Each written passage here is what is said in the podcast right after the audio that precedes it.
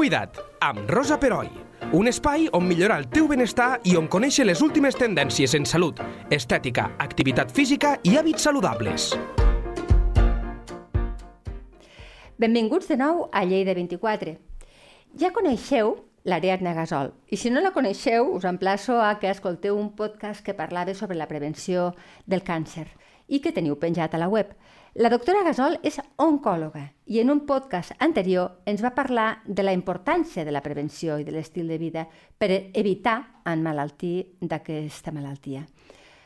Um, avui, però, i perquè ella m'ho ha proposat, perquè si no, us ho asseguro que jo aquest tema, mm, la veritat és que, com la majoria de la gent penso, hi ha certa desconeixença, m'ha proposat que parlem de les, dels assajos clínics que es fan per tal de prevenir el càncer. És, jo crec que sí, que és un tema molt desconegut i que, i que, si di, i que tenia, i ho havíem de tractar. I no hi ha, crec que ara mateix tenim la persona adequada a l'estudi. Benvinguda de nou, Ariadna, i moltíssimes gràcies. Hola. Primer de tot, primer de tot, què hem d'entendre per assaig clínic? Perquè jo crec que ni això sabem ben bé què és, eh, la, la població en general. Doncs bé, el que es parla, no, es parla ara de que el càncer es cura no, amb, amb, molts, amb un alt percentatge dels casos, doncs per a poder arribar a aquesta curació hi ha d'haver hagut una investigació prèvia. I aquesta investigació, precisament, és mitjançant aquests assajos clínics. No, L'assaig clínic, evidentment, comença des d'experimentar amb línies cel·lulars o ratolins, arribar a experimentar amb persones. Però si aquest procés no tira, no arribarà mai un nou fàrmac al mercat i a tots ens agradaria no, que ens tractessin amb el millor que hi ha i precisament podem curar molts càncers perquè existeix aquesta línia d'investigació. Un assaig clínic sí. té diverses fases, uh -huh. parlem de fases zeros o fases més inicials, quan es van provant fàrmacs amb línies cel·lulars o amb ratolins. No? En la sí, situació... és la, aquesta és la idea que tenim tots, Exacte. eh? dels ratolinets pobrets allà amb unes gàbies i que els hi van posant coses. No, no, sí que existeix, vull dir, la, sí, primera part, que sí. la primera part ha de ser aquesta, clar, no? Clar, clar. Primer s'ha de provar en, una, en aquest un ambient de laboratori, que es diu, no? in vitro, mm -hmm. que això sí que ho hem sentit a parlar moltes vegades. Sí. Quan en aquesta situació funciona, passa a la fase 1, que es diu. La fase 1 sí que és veritat que és la primera vegada que es prova un fàrmac en humans. I això és el que fa una mica de por no? a Clar. tothom. Dius, ostres, la primera vegada que, es, que, es, que, se, que es prova en humans, no? què, és, què és el que em pot passar? Doncs clar, evidentment hi ha d'haver gent no? que, que vulgui col·laborar i participar en aquestes fases inicials. Per exemple, en el cas del càncer, uh -huh. en les fases inicials, en les fases 1, pot participar qualsevol pacient en qualsevol situació, no? però també cal dir que un assaig clínic està tot molt, sota molta supervisió i hi ha moltíssima seguretat. Val? I les proves de control es fan molt més aviat que es farien a la pràctica clínica habitual i si es detecta alguna cosa doncs ja s'actua en conseqüència. Val? Però clar, s'ha de passar les fases. Clar, perquè aleshores entenc que quan per entendre'ns, quan passa la fase de ratolí i veiem que això va per bon camí, hem de, hem de eh, mm, provar-ho en humans. Clar, eh, és la primera vegada que es fa en humans i s'han de trobar voluntaris que es prestin, no? Com va el procés? Bàsicament el procés de selecció o el procés de... Mm, hi ha una crida a fer això. Com, com funciona?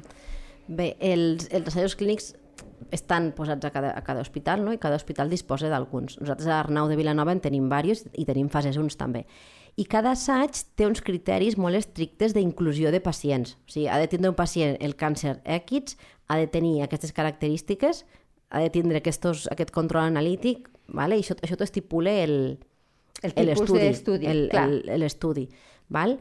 I també hi ha, per lo que he dit abans, hi ha una part de seguretat que et controla tot això, que si passa aquesta cosa actuarem d'aquesta manera. Vale? I és la primera vegada, però sí que és veritat que gràcies als fases 1 es tiren davant també la investigació Clar. i veiem que hi ha respostes. O sigui, sí, que, que la, funciona també. La gent, en principi, a la gent que compleix els requisits que se'ls demana, perquè cada, entenc que cada fàrmac que es prova té uns requisits especials, no? Eh, reaccionen bé? No hi ha por, no hi ha reticències? O, això ha anat canviant durant els anys, ara ja, com, com, com ho has viscut o com ho estàs visquent? Bueno, hi ha gent de tot. Clar, participant en fase 1 no tothom està disposat, perquè és la primera vegada clar, clar. Eh, en humans. I aquí et costa una mica més de, de convèncer. També és veritat que depèn, depèn de la persona. Per exemple, hi ha situacions que si un ja ha provat tot el que existeix i no ha funcionat, doncs és més, no, està més predisposat a provar aquesta cosa, no? Aquesta, aquest producte Clar. nou. Perquè si tu ja has passat per tota la fase no? i malauradament no t'ha funcionat, doncs aquest perfil de, de pacient està molt més predisposat a participar en un fase 1. Clar, perquè és allò de no, ten, no, ten, no tinc no res, res a més. perdre, per tant sí. ho provo, no? Exacte. Però, bueno, eh, costa una mica més de trobar Clar. i en, en aquest cas ens hem trobat més respostes que no.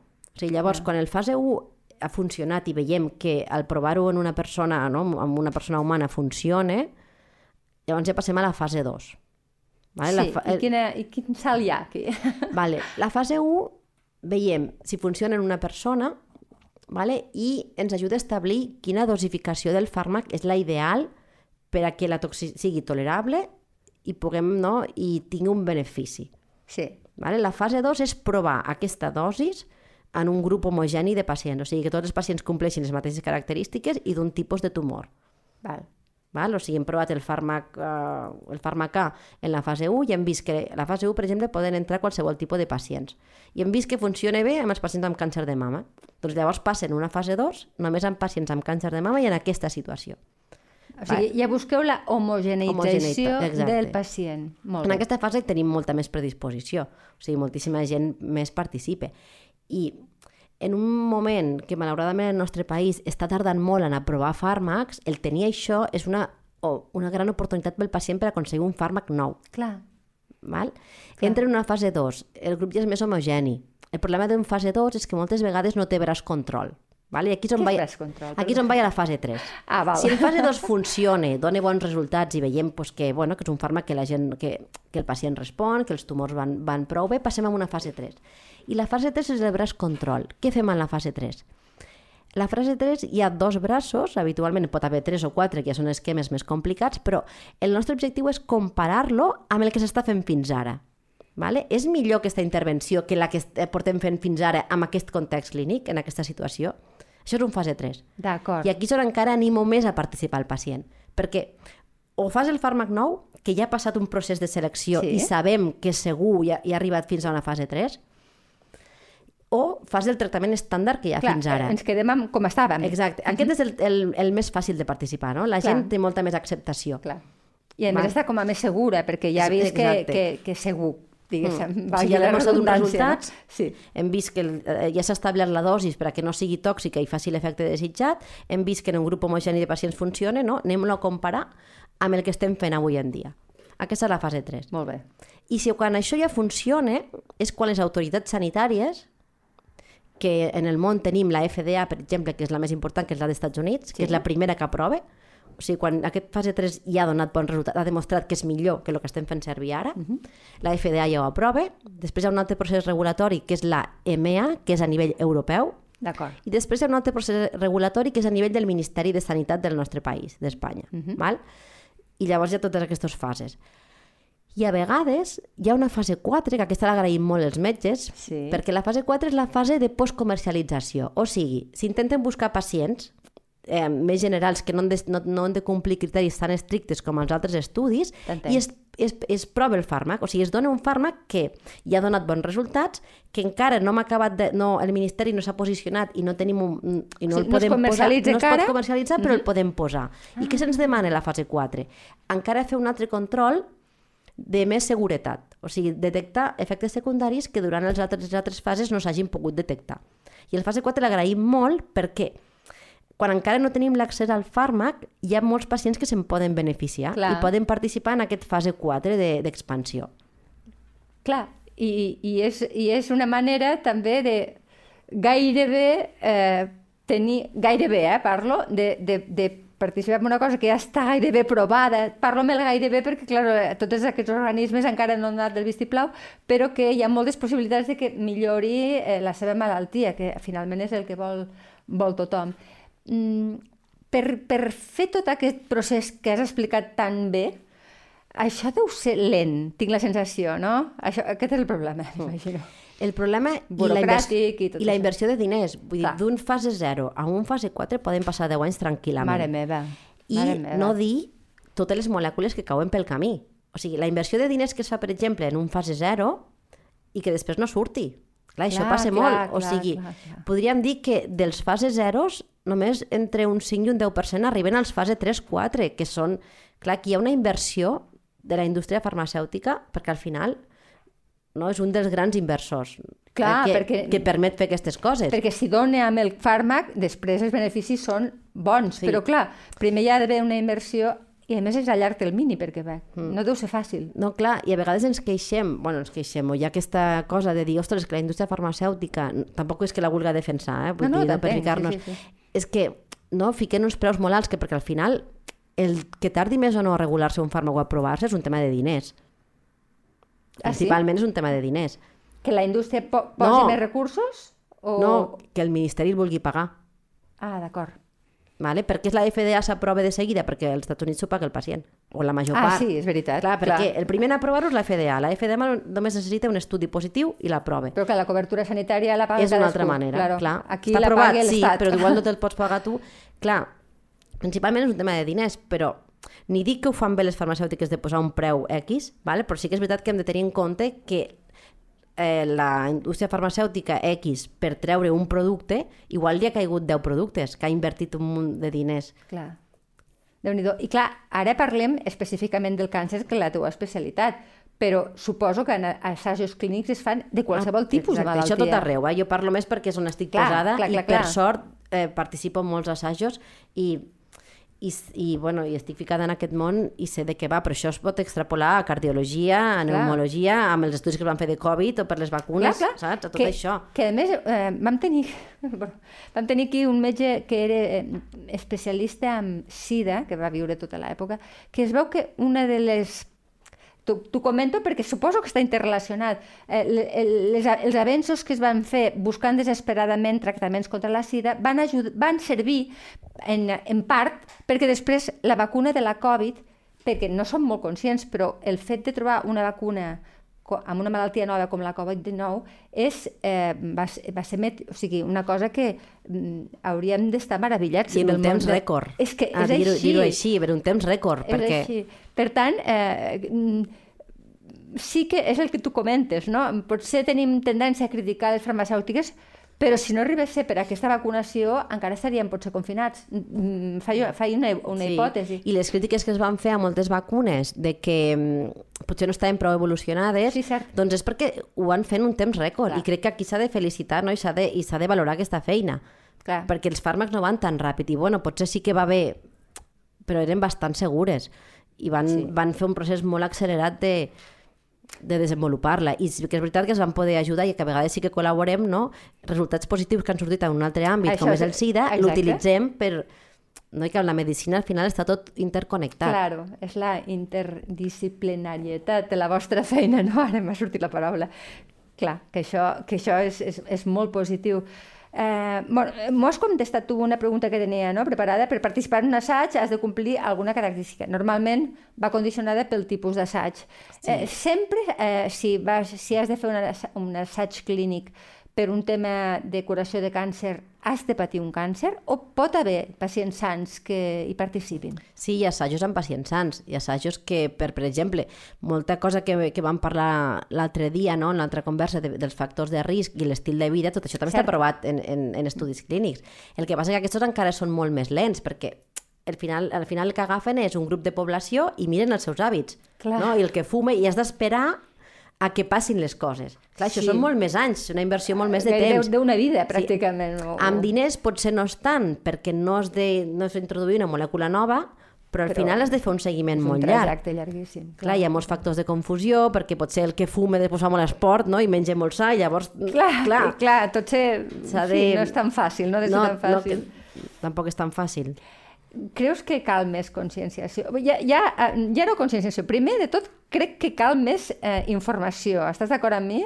Perquè Crec que cal la informació i saber on buscar-la. O sigui, al final tu has de confiar en el teu metge que te la propose. Val. Val? Perquè moltes vegades ens ha passat a la consulta, no? Tu ofereixes un assaig i dius, ah, no, a mi que experimenten com a ratolins, no. Sí, I probablement la, la gent no és conscient de que potser gràcies a aquest assaig té accés a un fàrmac que li pot salvar la vida o pot augmentar la seva supervivència i que fins d'aquí uns anys, malauradament, per tots els processos de regulatori, no estaria disponible. Però, clar, un se diagnostica en el moment que es diagnostica. Clar. I tu tens el que hi ha en aquesta situació. Per tant, és molt important poder participar. I és més, a vegades en la situació de fase 3 que he explicat abans, Sí. en què hi ha el braç comparador, que és el tractament estàndard, Exacte. i el braç nou. En molts estudis, si durant el, el transcurs de, de, de l'assaig es veu que el fàrmac nou funciona, es permet als participants que han estat al braç control, quan no funcioni aquesta estratègia, poder-se canviar a l'altre. Per tant, Val. al final ens en beneficiem tots. Tots. Clar, el Els procés de... malalts i, i, i la població en general. Clar, clar. el procés d'assignació amb un braç de tractament amb un altre, evidentment no el decideix el metge que està tractant. Això és un tema, és una randomització que es fa amb, amb molta seguretat i és totalment aleatòria. O sigui, nosaltres, jo no puc decidir si una pacient meva va al braç experimental o al braç de control, això no ho puc decidir. Clar. Però sí que moltes vegades se m'ofereix de que si realment el, veiem que durant el transcurs el fàrmac nou és millor, podem fer aquest crossovers que en diem, no? Vull dir que al final se'n beneficia tothom. Bé, és que al final ens beneficiarem tots a la llarga, perquè clar, si, si hi ha més medicació, hi ha més tractament... Crec que el podcast anterior, eh, l'altre dia vam acabar així una mica, és que al final és un benefici col·lectiu, no? encara que ens toqui molt a nivell personal, però finalment, si, si tots estem més informats i, i, i, i perdem aquestes pors, no? una mica el món de la medicina, pels que no som professionals, eh, això suposo que t'hi trobes cada dia, ens, ens, ens produeix una mica de por. Si la vencéssim, potser tindríem un, un món una mica més sa també, no?